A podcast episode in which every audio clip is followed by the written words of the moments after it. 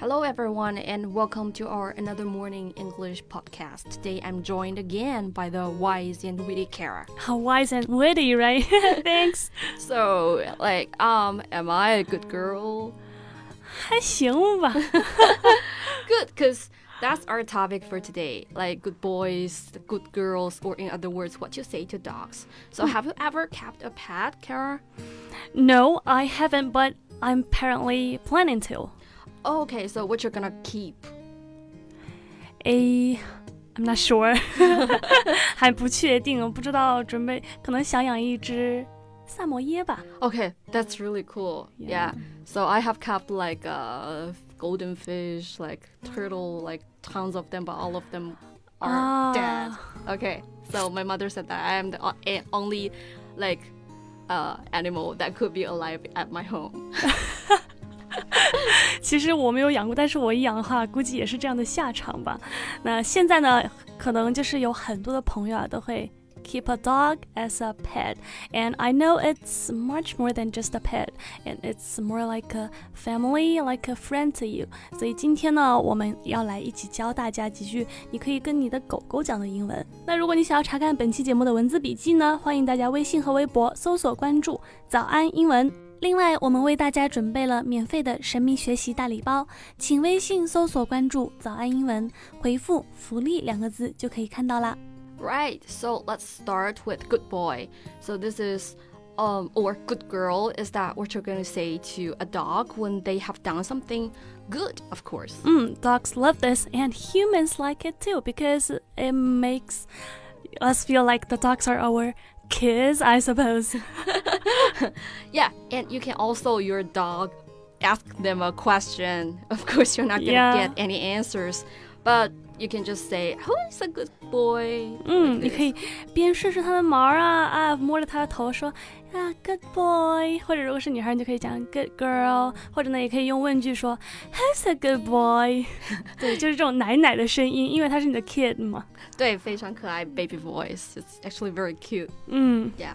所以呢，总结一下今天的第一个，你可以讲 good boy 或者 good girl，这根据他们的性别来，根据他们的 gender 来决定，或者呢，也可以用问句的形式，叫做 who's a good boy 或者 who's a good girl，表示乖或者乖宝宝、乖仔仔。OK，what's、非常可爱 next？ Mm. Okay, so next we have drop it. Drop it. Also, if you want the dog to stop doing something, Yeah, almostly close. And it's actually that uh, if they are holding something in their mouth and you don't want them to. like your homework, right?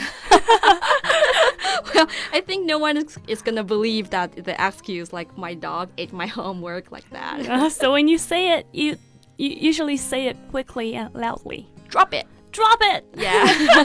命令的语气啊。 Yes. Okay. Next, we have three basic commands. yeah, just sit, stay, and roll over. 嗯，These are learned by dogs after some training by their owners，就是要经过训练，可能才能实现的事情。And I think rollover is the hardest to teach. Yeah, so I'm still trying to learn that. OK，虽然说这个行为是比较难实现，但是这三个短语呢，作为英文来理解应该是不难的哈。第一个 sit。坐下来，注意它的发音，不是 seat，是 sit。第二个 stay 就是待着别动，stay still。然后第三个叫做 roll over，就是躺在地上滚圈圈。 Yeah. So if you are lying down and you roll over, over, you turn your body so that a different part of you is facing upward. 好，非常的形象。OK，the、more actually the more I think about it, I think sit is the hardest one to learn, especially if they can see food. Yeah, sure. Yeah, it's quite difficult. Yeah. Well, and uh, so uh, last one for today is walkies. Wh- wh- What? Well, walkie that is a short, cute way of saying, "Do you want to go for a walk?" or like just walk your dog. 啊，所以就是，如果你想问狗狗说你想要出去散散步吗？想出去走走吗？那当然你可以讲 Do you want to go for a walk？